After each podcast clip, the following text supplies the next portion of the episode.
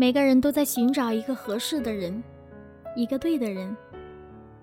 其实那些所谓的合适、所谓对的人，无非是在心甘情愿地将就着你的喜欢，他的不喜欢罢了。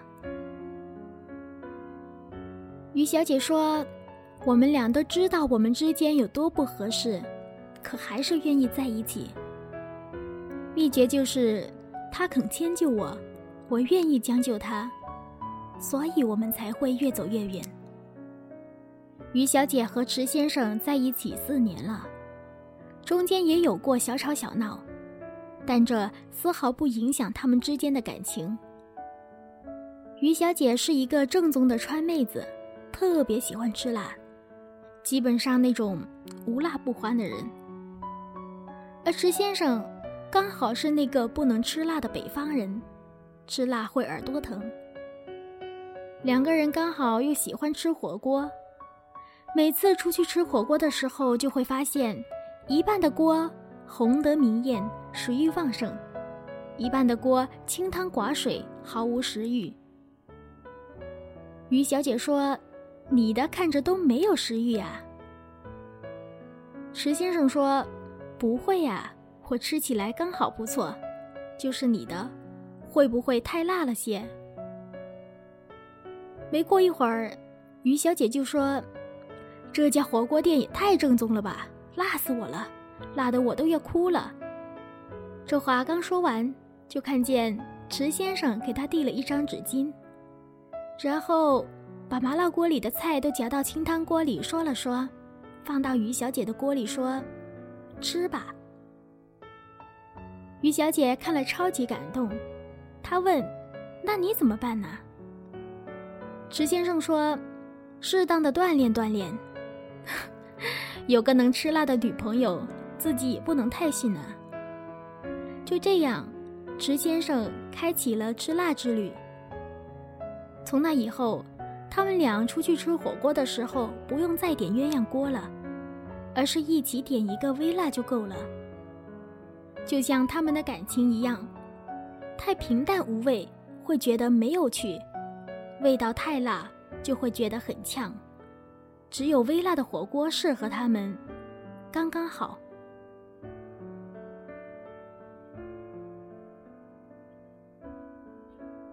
池先生喜欢玩游戏，一到周末就消失得无影无踪。有一次，于小姐发 QQ、发微信、打电话找他，池先生都没有回消息，电话也没有接。原来他手机没电了，一直玩游戏忘记充了。可是于小姐不知道啊，还在担心的不行。于是他就打车到池先生住的地方去找他。和池先生一起合租的室友说，他去网吧了，具体是哪家他也不知道。于是于小姐就把附近的网吧都找了个遍，最后看到于先生的时候说。以后手机一定要有电，好不好？别再让我担心了。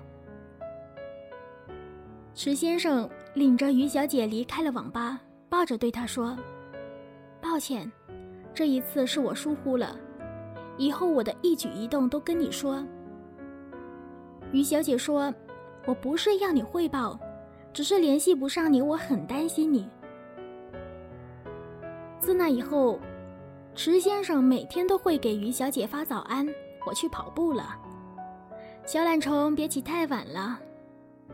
会问于小姐想吃什么，我去买菜。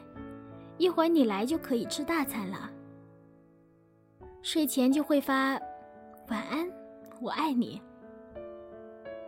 于小姐跟我说，这种被人惦记的感觉真好，会让我觉得她的心里。我很重要。看着喜欢的人发来的碎碎念，没有轰轰烈烈，只有平平淡淡。即使是一个表情都很开心吧。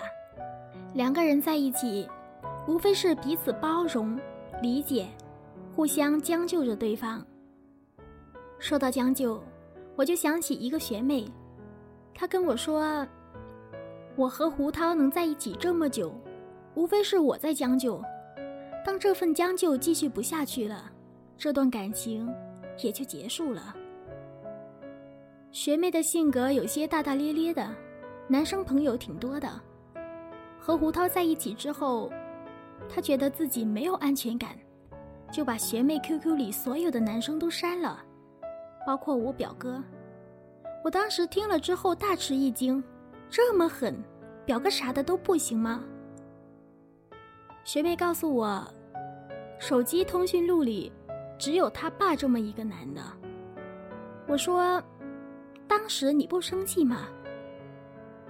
学妹说：“可能当时足够喜欢他吧，他哄了我两句，我就原谅他了。”学妹说：“他妈不同意我们在一起。”我告诉他：“只是处对象而已，你们都还小。”学妹说：“他妈嫌弃我家孩子多，怕他儿子太累了。”我笑了笑，他妈这心抄的也有点远了吧？学妹一笑，他妈可能怕我花他的钱吧，一个星期给他一次生活费，每次胡涛都不够花，还是从我这里拿的。我问他，那你呢？你的生活费不够了怎么办？学妹说，我周末出去兼职啊。发个传单，举个牌子什么的，挣回来的钱都给他花。他嗯了一声。时间久了，我累了，我就说分手了。胡涛还不同意，要割腕自杀，威胁我。我说，他怎么跟一个女人似的？学妹说，跟他在一起还没有我一个人的时候舒服。这份感情我将就不下去了。学妹说：“原来我以为处对象是一件很美好的事情，现在的我不仅脾气差，还多疑。”我说：“你只是没有遇到对的人而已，别害怕，会有那么的一个人，他会包容你的小脾气，取得你的信任，穿越人海来拥抱你。”一段感情是两个人的事情，如果是单方面的付出，那这份感情注定是无果的。我常说，喜欢一个人很简单，一句话，一个眼神就可以喜欢上一个人。但如果对方肯为你将就他的不喜欢，那多半就是爱了吧。你喜欢看的八点档泡沫剧。他即使不愿意看，也会陪着你看。你喜欢逛街，他即使觉得累，也会陪你一起。你喜欢吃垃圾零食，他嘴上说着不行，偶尔还是会给你买上一点。你知道他不喜欢看剧，会粘他去玩游戏。你知道他不喜欢逛街，会让他去咖啡厅里坐着等你。你知道他给你买零食，你会允许他多抽两根烟。你迁就我，我迁就你，这样的感情刚刚好。两个人在一起是互相将就着对方，是互相迁就着彼此，是为对方考虑多一点，再多一点。